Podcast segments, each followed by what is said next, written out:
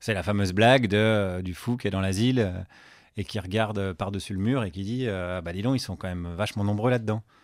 Parce que ça dépend du côté euh, du mur où on se place. J'étais furax. Il me paraît impossible de traverser cette vie sans y voir le J'ai désespoir. pris du déroxate pour la dépression. Le, la, la vie est quand même tellement... euh, euh, J'ai pris du Valium. Les médicaments donnent une sorte d'équilibre. Je pense que, sérieusement, que je suis conne. apathique, agnosique et et aphasique. Il n'en est pas moins certain que je suis conne. Les gens disent mais il est fou quoi. C'est un psychopathe qui est devenu cinglé. On pense, on dort, on sue, euh, on pisse du capitalisme à, à- à longueur de, de temps et de journée. Une, une mini-communauté de deux pour l'instant, oui. Oui. Ça se guérit pas, enfin moi je dirais ça, mais ça se soigne bien sûr. Bienvenue dans Les Garde-Fous, une émission qui part à la recherche de la folie d'aujourd'hui, en rencontrant des fous ordinaires et extraordinaires, et qui est écoutée aussi par toi, qui peut-être est fou, à ta manière. Triboulet 2022, votez Triboulet, le programme de Triboulet pour 2022. Dans cet épisode, nous avons échangé, et beaucoup ri, il faut l'admettre, avec Guillaume Meurice, humoriste, chroniqueur chez France Inter et auteur d'un nouveau livre, Le roi n'avait Paris. Dans cet écrit, il narre le parcours de vie de Triboulet, le fou officiel des rois Louis XII et François Ier. Ce récit interroge à la fois sur les notions de folie, de sagesse, et sur les rapports entre le rire et le pouvoir. En épigraphe, une citation d'Erasme résume bien le propos du livre. C'est bien la pire folie que de vouloir être sage dans un monde de fous.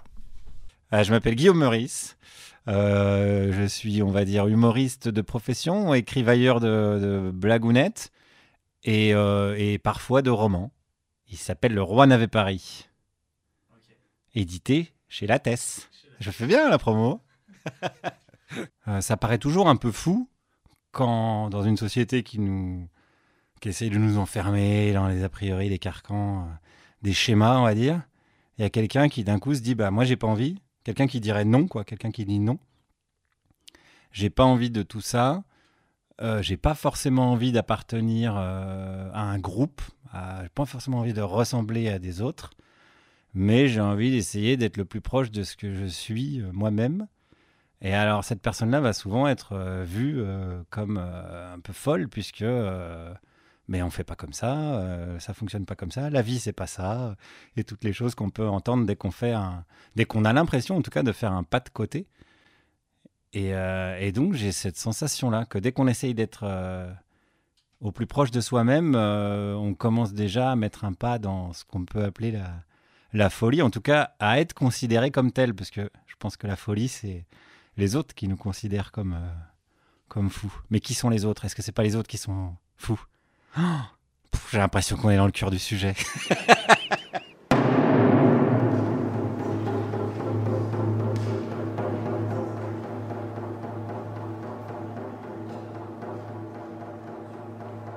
La première scène que j'ai voulu raconter dans le livre, c'est un bide.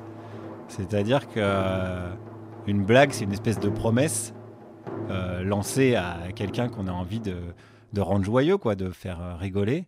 Et quand en face, il n'y a pas de retour, il y a une espèce de, de violence, d'indifférence qui est, qui est assez euh, particulière. Et des proches disaient que c'était euh, le seul endroit où on peut vraiment toucher la, solitude du doigt. Euh, ouais, il y a un côté vertigineux. Après, ça reste une blague, donc ça reste finalement absurde. C'est pas, on joue pas sa vie, mais il y a, euh, ouais, il y a, y a quand même quelque chose qui se joue, qui est de l'ordre du malaise.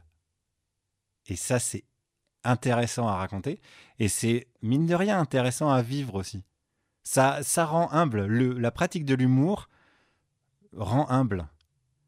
Parce que même les meilleurs humoristes ou les plus chevronnés ou les plus connus, euh, où les gens viennent les voir parce que voilà, on va voir un tel, il nous fait marrer tout le temps, il va nous faire ce sketch qu'on aime bien. Bah, personne n'est à l'abri qu'à un moment donné, ça fonctionne pas. Il n'y a pas tellement d'explications parfois. Donc il y a toujours, de toute façon, ce, ce petit côté euh, vertigineux, euh, saut dans le vide, et on ne sait pas tellement s'il y a un parachute. Qui est bizarre comme métier, parce que moi, je considère que c'est pas un travail, par exemple. Alors, des fois, les copains, copines humoristes, ils me disent Ah, mais t'es chiant de dire ça, parce que quand même, on travaille, on passe du temps. Je pense que oui, effectivement, on passe du temps. On travaille nos petits effets, et puis euh, on écrit, quoi, mine de rien, on observe, etc. Mais euh, de là à considérer ça comme un, comme un travail, moi, j'ai toujours un petit peu de mal avec ça. Donc, euh, moi, je considère ça plutôt comme une défense. L'humour depuis tout gamin, quoi, c'est une manière de réagir aux, bah, aux agressions, on- si on veut, voilà, si on veut utiliser un- encore une fois un grand mot, euh, bah, qu'on peut avoir dans la cour d'école, euh, voilà, quand on se fait vanner par les camarades et qu'il faut répondre, ou même par les adultes, euh, ou par les profs, souvent par les profs, et qu'il faut répondre. Il y a beaucoup de gens qui, quand tu fais le métier d'humoriste, te disent euh, oui, mais vous attaquez un tel, surtout quand on, moi je fais des chroniques sur la société, la politique, etc. Vous attaquez un tel, votre cible c'est un tel, vous tapez sur. Et moi, c'est vraiment typiquement l'inverse. Quoi. Moi, je considère que euh, non, euh, je prends la défense de, mais euh, je vois pas du tout l'humour comme une arme. Je vois plutôt vraiment l'humour comme une, comme un moyen de se défendre et de prendre de la distance avec la réalité, parce que voilà, je vais pas refaire les clichés, mais la réalité est un petit un, un chouïa violente. Et, euh, et même si la vie est un long fleuve tranquille, de toute façon, à la fin, on meurt. Et déjà, rien que ça, c'est complètement con. Donc, pour prendre un petit peu de recul euh, par rapport à tout ça, l'humour, c'est vraiment la meilleure chose qu'on ait inventé, entre guillemets. en tout cas, c'est mo- c'est moi mon moyen d'être au monde, on va dire. La phrase que j'ai le plus entendue, c'est arrête de répondre. Quoi. Et je comprenais même pas d'ailleurs pourquoi on me disait arrête de répondre. Parce que je trouvais ça bien de répondre. Et de la même manière, quand c'était marqué sur mes carnets scolaires, euh, fais le clown en classe, je comprenais pas euh, que ça puisse être un reproche. Je me disais, bah, c'est bien de faire marrer les camarades et, euh, et d'apporter un peu de joie, quoi. Et en fait, non, hein, depuis, j'ai compris que ça, ce que ça avait être pénible de faire ça. Mais à l'époque, je me disais, bah cool, je voyais ça comme un compliment, quoi. Fais le clown en classe, génial, quoi. Et de la même manière, les chroniques que je fais aujourd'hui euh, à la radio, qui consistent à aller voir les gens euh, pour les titiller, leur poser des questions, etc., je l'ai toujours fait, voilà, pareil, avec toutes les figures d'autorité que j'ai rencontrées dans ma vie. J'ai toujours agi de la même manière. Je pensais juste pas qu'on pouvait me donner un salaire un jour en échange de ça. Voilà, ça c'est euh, la nouveauté. Il y a, beaucoup de moi dans Triboulet, ouais. C'est pas moi, euh, j'espère physiquement. que C'est pas trop trop moi, parce que je l'ai vraiment écrit comme vraiment euh, quelqu'un de, de difforme, hein, avec un corps vraiment très très biscornu et très handicapant. Mais dans l'esprit, dans l'esprit, oui. D'ailleurs, j'ai écrit à la première personne du singulier. Ça, ça me, ça me plaisait bien. Il y a beaucoup de moi dans Triboulet, c'est limite s'il n'est pas végétarien, quoi. bon, je me suis dit, fin du Moyen Âge, début Renaissance, le végétarisme, bon, Émeric Caron n'était pas né, par exemple. Donc non.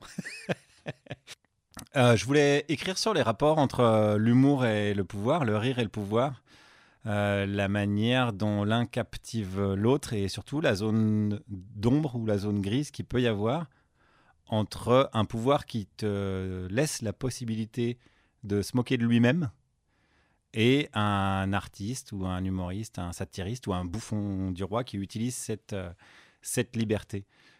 Et euh, ça me paraissait intéressant parce que la position de Triboulet est à peu de choses près la même que la nôtre aujourd'hui. Euh, je dis la nôtre, par exemple, nous les humoristes de service public, non, de France Inter, quand on fait des chroniques devant des ministres, par exemple. Et s'il y a bien un spécialiste de la politique du président, c'est quand même bien toi. Ah, c'est vrai quoi, en 2017, tu disais encore de Macron, son élection précipitera la France dans l'instabilité institutionnelle et conduira à l'éclatement de notre vie politique. T'es un visionnaire, Gérald Ouais, Elisabeth Tessier qu'on t'appelle entre nous. Bah, Regarde, il fait son gêné Mais oui, mais enfin. Qu'est-ce qui te tracasse, Gégé? T'as des casseroles à nous avouer? Ah non, euh, la plainte pour viol. Non-lieu L'abus de faiblesse. Classé sans suite Bah donc c'est bon, fonce mon gars On est avec toi, et pour tous ces petits conseils, on va pas être vache. Comme t'es encore au compte public, on te fait un rabais, Tu nous files 200 boules de la main à la main. ça nous paye le resto, on est quitte. On est parti? Silence. tout, est pos- tout est possible puisque vous pouvez être comique manifestement. Oh, Gégé, il clash Allez, on vous laisse, on vous laisse sortir, s'il vous plaît. Guillaume, on vous laisse sortir. On a la liberté de tout dire, personne ne relit nos textes, c'est vrai. Mais c'est aussi le pouvoir qui nous donne l'autorisation, entre guillemets, de se moquer de lui. Donc, c'est-à-dire qu'il y a un cadre qui est toujours imposé par le pouvoir. Et c'est très, très circonscrit. Et le bouffon, c'était vraiment exactement sa fonction. Le bouffon, ça vient d'une tradition qui était la tradition du, carnaval. Il y a eu la fête des fous. Euh, c'était une tradition de pendant euh, X temps, quelques jours, euh, vous avez le droit de tout faire, les rôles sont inversés, les dominants deviennent dominés, etc. etc. Mais au bout de quatre jours, c'est terminé. Voilà, vous êtes bien amusé, tout revient comme avant. Donc c'était circonscrit dans le temps. Et la figure du bouffon permet exactement la même chose, mais circonscrit dans une personne. C'est-à-dire que le pouvoir se dit bon bah oui oui, vous inquiétez pas, il y a une soupape euh, vous avez le droit de vous foutre de ma gueule, euh, je ne suis pas dupe, euh, je suis humble, j'accepte la critique. Par contre, d'une seule personne. Mmh. Et si cette personne va trop loin, je la bute. En plus, je me laisse quand même une petite liberté à ce niveau-là. Ce qui était la deuxième chose que je voulais étudier, c'est un bien grand mot, mais en tout cas parcourir dans ce livre, c'était la question de la limite qui est une question qu'on se pose aussi quand on est humoriste. Aujourd'hui, on se la pose aussi. Alors, Triboulet, ses limites, c'était les femmes du roi, et pas le droit de se moquer de, de, la reine, euh, des maîtresses, euh, de la favorite. Euh, et nous, nos limites aujourd'hui, c'est un peu plus complexe que ça. Ça reste toujours des limites qui sont liées au pouvoir.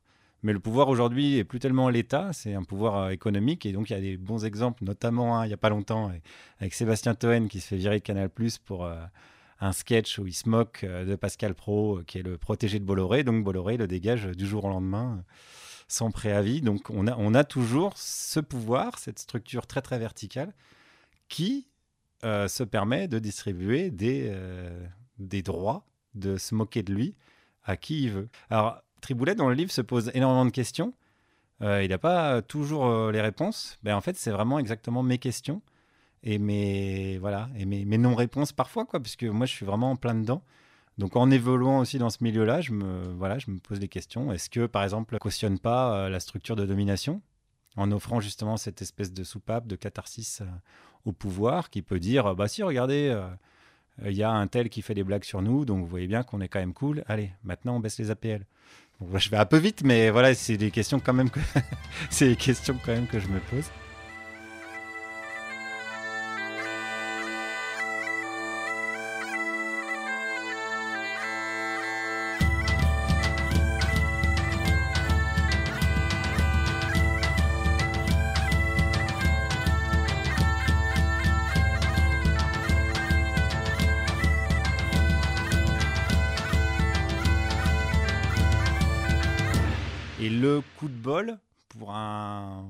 On va dire, c'est qu'il ne reste pas grand-chose des bouffons euh, comme traces écrites. Il reste euh, parfois dans des livres de comptes et de dépenses. On sait qu'ils n'étaient pas trop mal lotis parce qu'ils étaient bien habillés. On a à peu près le, prix des étoffes, etc. Des, choses comme ça. Mais vraiment, c'est des petites traces.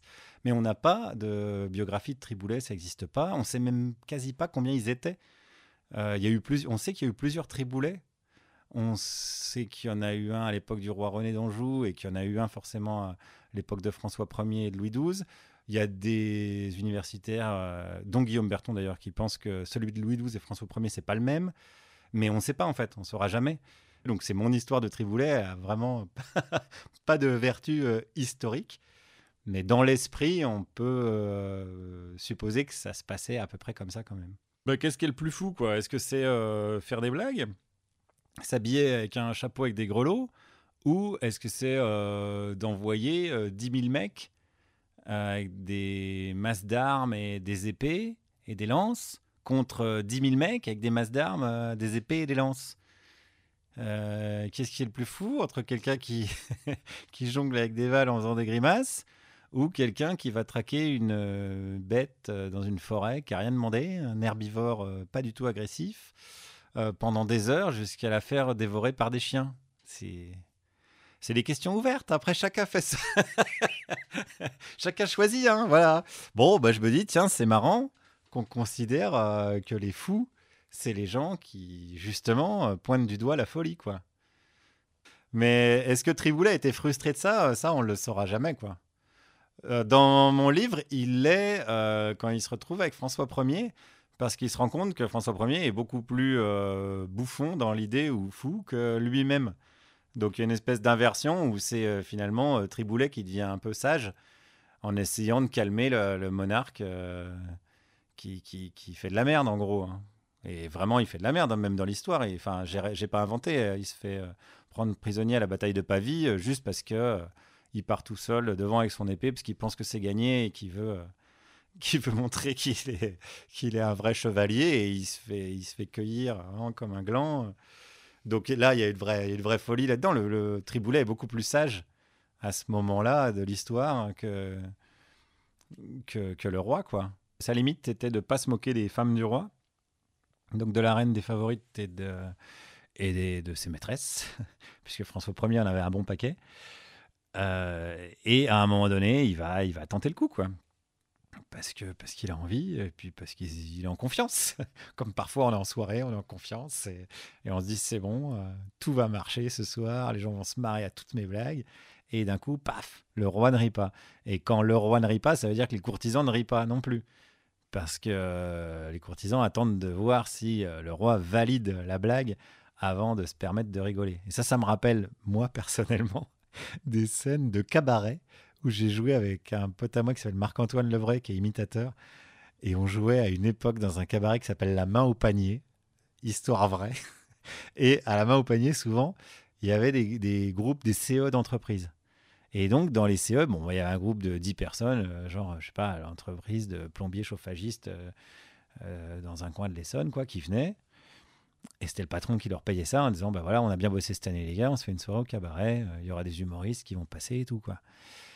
Et sur une table comme ça, si le chef se marre pas, les autres se marrent pas. Eh, parce qu'ils se disent, ça va, je vais pas rigoler tout seul si le chef il trouve pas ça drôle. Et c'est un peu la même configuration que Triboulet, le roi et les courtisans. quoi. Les courtisans attendent de voir si le roi se marre avant de se permettre de, trouver ça drôle. J'ai vécu, je fais encore une digression. J'ai euh, quand je jouais au Café de la Gare, j'ai Christiane Taubira qui est venue voir mon spectacle et elle est très très charismatique. Et en plus, le Café de la Gare, c'est un lieu où, tout le monde voit tout le monde. Donc, euh, tout le monde, en gros, avait vu qu'il y avait Christiane Taubira. Il y a eu un petit côté des deux, trois premières minutes où les gens regardaient si Christiane Taubira rigolait avant de se permettre de rigoler. Donc, il y a toujours un petit peu ce phénomène de, de, de, validation ou non, de, est-ce qu'on s'autorise ou non à, rigoler si une figure importante euh, rigole ou pas avant nous.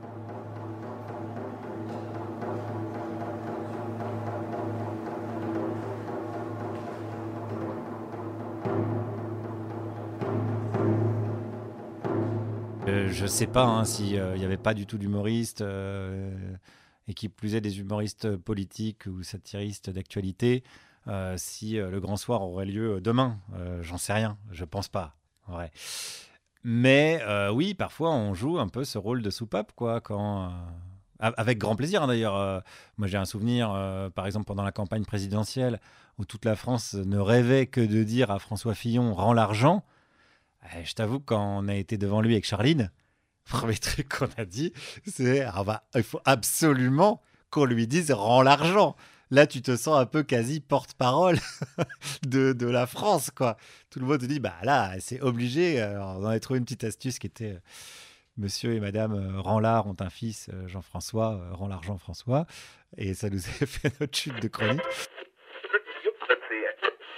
Voilà, il faut que tu casses ton image d'homme trop sérieux, lâche-toi un peu. Fais des blagues, des devinettes. Tiens, par exemple, j'en ai une. Mm. Monsieur et Madame Ranlard ont un fils. Comment l'appelle-t-il Ah, attends, parce que moi je l'ai pas là. Ben, Jean-François. Jean-François Ranlard? Non Ranlard Jean-François ah, Ranlard Jean-François Bah voilà C'est excellent Bon allez, faut rigoler, un, peu. En faisant ça, euh, oui, on fait pas bien avancer le schmilblick non plus. Enfin, c'est pas ça qui va qui va ni amener une prise de conscience. Mais il y a une phrase que, que j'aime bien euh, chez Moussé Hakim de Zebda. voilà, je vais citer mes, mes amis. Euh, qui disent euh, c'est sûr qu'après une chanson de Zebda, tu vas pas faire. Voilà, c'est pas ça qui va te donner le déclic pour faire la révolution, mais ça donne du baume au cœur. Et ça m'avait bien plu quand ils avaient dit ça. Je m'étais dit, bah ouais, moi je fais un peu ça alors. Ça me va de faire ça. Et finalement, c'est pas rien, quoi. C'est pas grand chose, mais c'est pas rien. Et ça correspond à quelques retours aussi que j'ai de, d'auditeurs euh, qui me disent bah, au moins vous avez parlé de ce sujet-là, euh, moi ça fait dix ans que je suis dessus, euh, ça m'a fait du bien. Bon, alors peut-être que c'est ça la mission. Donc est-ce que je pourrais faire la même chose que je fais sur France Inter ailleurs? Je ne suis pas certain. des copains qui bossent sur des radios privées m'ont dit non. et on dit non, non, tu fais pas deux chroniques avant de te faire dégager. Donc je profite encore un peu de cet espace de liberté qui nous reste sur le service public pour le, pour le faire. Et puis après, il y en aura d'autres. Hein. Les podcasts, par exemple, c'est un très bon espace de liberté. Il faut que l'humour s'adapte à la société telle qu'elle va, quoi.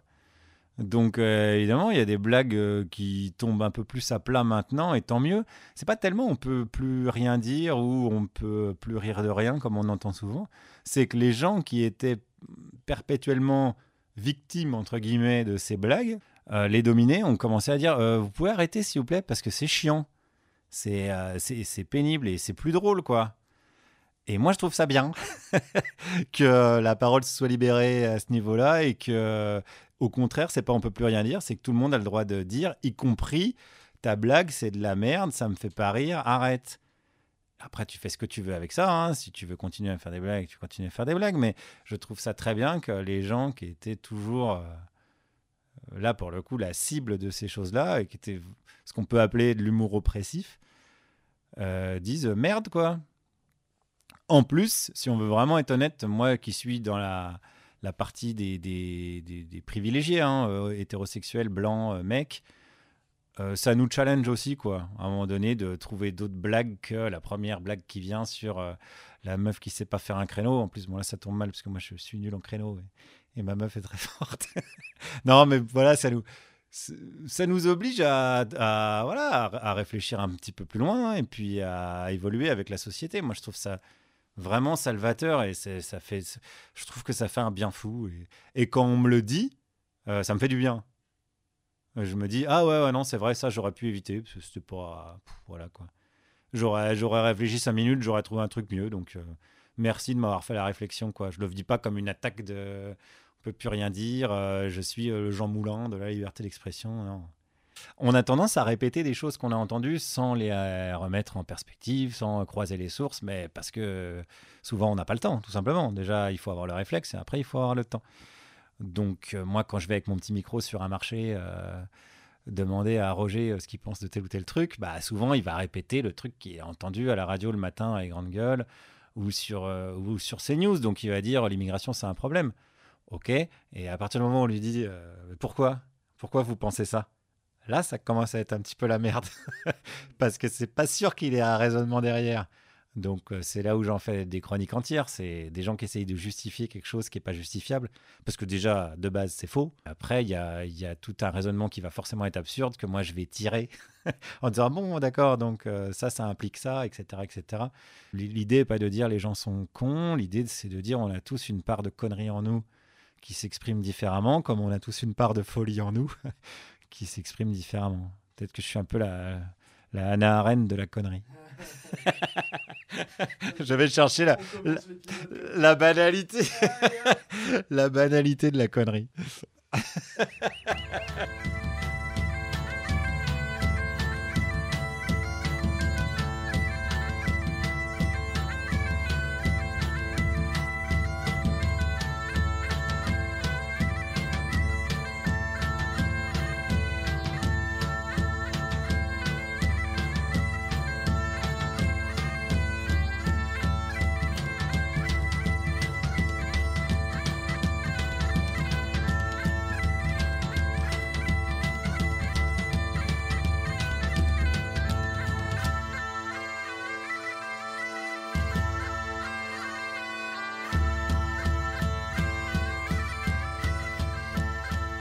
J'ai pas de faille affective à combler, donc je monte pas sur scène. En tout cas, ma priorité quand je monte sur scène n'est pas euh, aimez-moi. Je prends pas les rires comme un je t'aime. J'ai pas tellement besoin d'être validé. Euh, j'ai pas, pas eu de faille dans mon enfance. voilà, j'ai pas, pas ce, sentiment d'avoir à me prouver quelque chose ou, ou de devoir exister dans le regard euh, des, des autres. Ce qui fait que, par exemple, quand on dit euh, tes chroniques c'est de la merde, euh, j'entends pas euh, je ne t'aime pas, meurs. Euh, j'entends juste quelqu'un qui trouve que mes chroniques c'est de la merde et, potentiellement c'est sa, sa vérité. Donc, euh, donc de la même manière, quand on me dit euh, c'est génial, euh, tu m'as sorti de la dépression, je dis bah c'est, ça me fait plaisir. Hein. C'est, chouette, mais je le prends pas comme t'es un génie quoi. Et c'est vrai que maintenant avec les réseaux sociaux ça va très très vite. Si, si évidemment je lis les commentaires sous mes chroniques, ça va de t'es le nouveau des proches à t'es la dernière des merdes, décède. Donc, je pense que je suis ni l'un ni l'autre, hein, on va être très très clair là-dessus tout, tout de suite. je suis ni la dernière des merdes, ni euh, le nouveau des proches, désolé. Je suis Guillaume Meurice et j'essaye de faire des, des blagounettes de la manière la plus, la plus honnête possible avec moi-même et avec les autres. Quand, je, quand je dis j'ai pas de faille affective à combler, euh, ça veut pas dire ceux qui le font pour euh, ces raisons-là ont tort. Hein, c'est chacun se démerde, hein, encore une fois. Et puis il y en a qui ont des putains de problèmes à régler et c'est drôle. euh, encore une fois, planche garde. voilà, on joue et c'est moi ça, ça me fait ça me vraiment, vraiment marrer. Et, je trouve ça super qu'elle utilise la scène pour ça. Enfin voilà, il y a pas de. La scène, par définition, c'est un espace de liberté. Donc, euh, tu as le droit de faire des trucs que tu n'as pas le droit de faire dans la vie. Tu te mets à poil sur scène, il n'y a personne qui va t'inculper pour euh, attentat à la pudeur.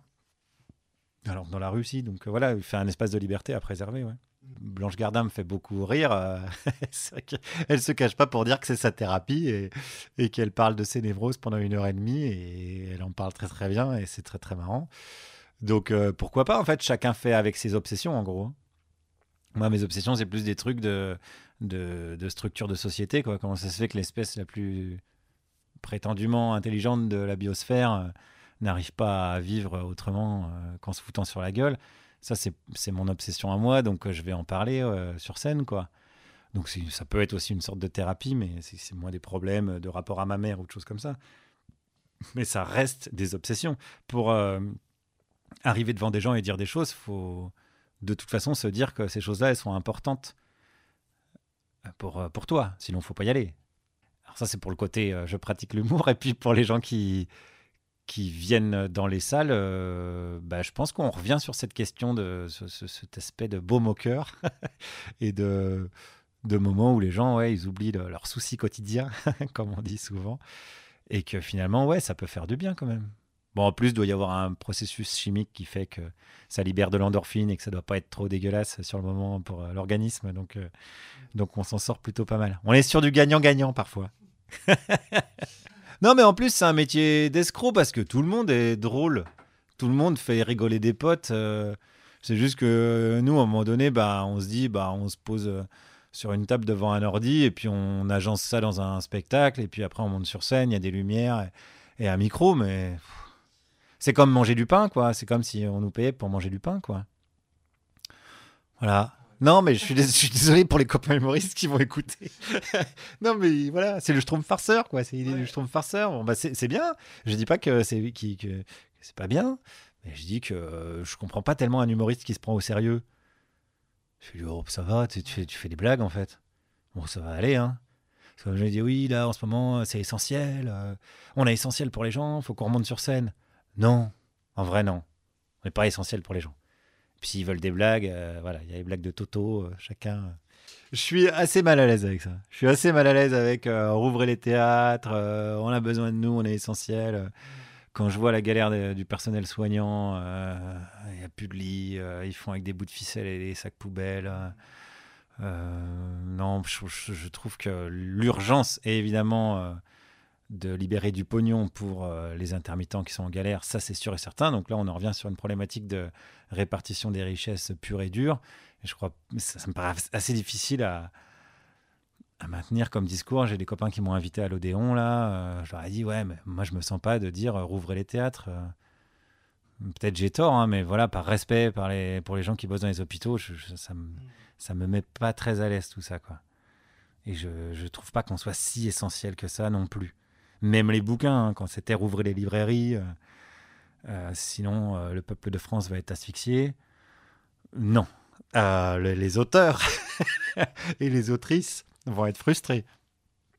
Et les libraires, voilà, ça va être compliqué pour eux.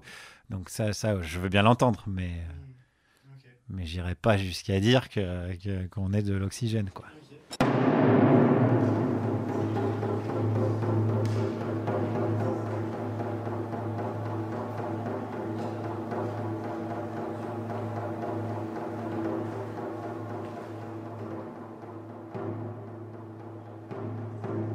Je voudrais bien faire un. On a commencé par le bid, expliquer euh, ce que c'est qu'un bid, ce qu'on ressent.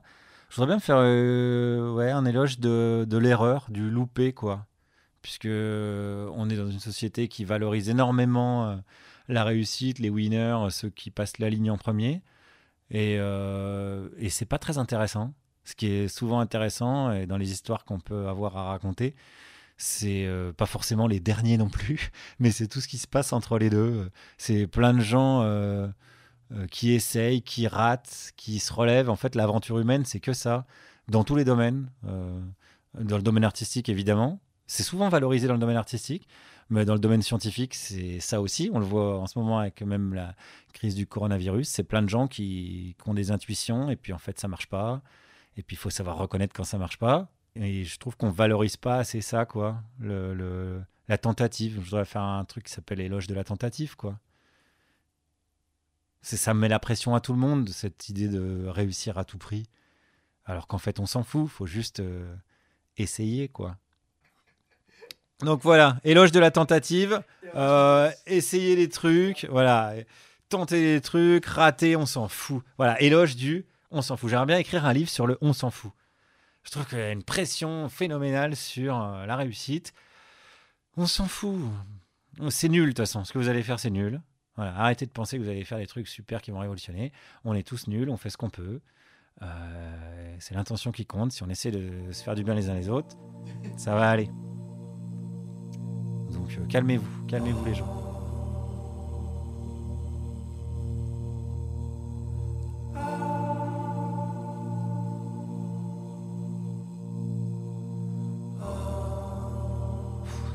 C'était long, hein Alors après, tu te déverdes, tu coupes, hein crazy.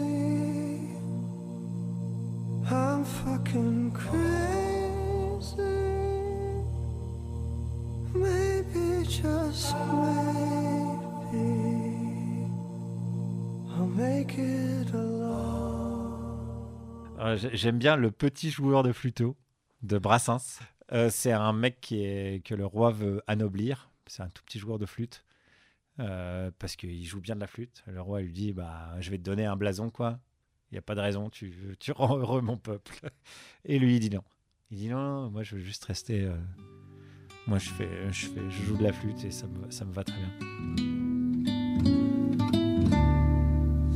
Le petit joueur de flûteau menait la musique au château pour la grâce de ses chansons. Le roi lui offrit un blason. Je ne veux pas être noble, répondit le croque-note, avec un blason à la clé. Mon lard se mettrait à gonfler, on dirait partout le pays le joueur de flûte a trahi. Et mon pauvre petit clocher me semblerait trop bas perché. Je ne plierai plus les genoux devant le bon Dieu de chez nous. Il faudrait à ma grande âme tous les saints de Notre-Dame avec un évêque à la clé. Mon là se mettrait à gonfler, on dirait partout le pays. Le joueur de flûte a trahi. Je serais honteux de mon sang, des aïeux de qui je descends. On me verrait bouder dessus la branche dont je suis issu. Je voudrais un magnifique arbre généalogique avec du sang bleu à la clé. Mon là se mettrait à gonfler, on dirait partout le pays. Le joueur de flûte a trahi. Je ne voudrais plus épouser ma promise, ma fiancée. Je ne donnerai pas mon nom à une quelconque ninon. Il me faudrait pour compagne la fille d'un grand d'Espagne avec une princesse à la clé. Mon là se mettrait à gonfler, on dirait partout le pays. Le joueur de flûte a trahi. Le petit joueur de flûteau fit la révérence au château, sans armoirie, sans parchemin.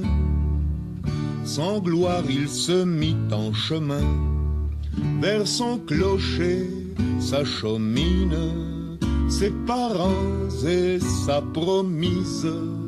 Nul ne dise dans le pays, le joueur de flûte a trahi, et Dieu reconnaisse pour sien le brave petit musicien.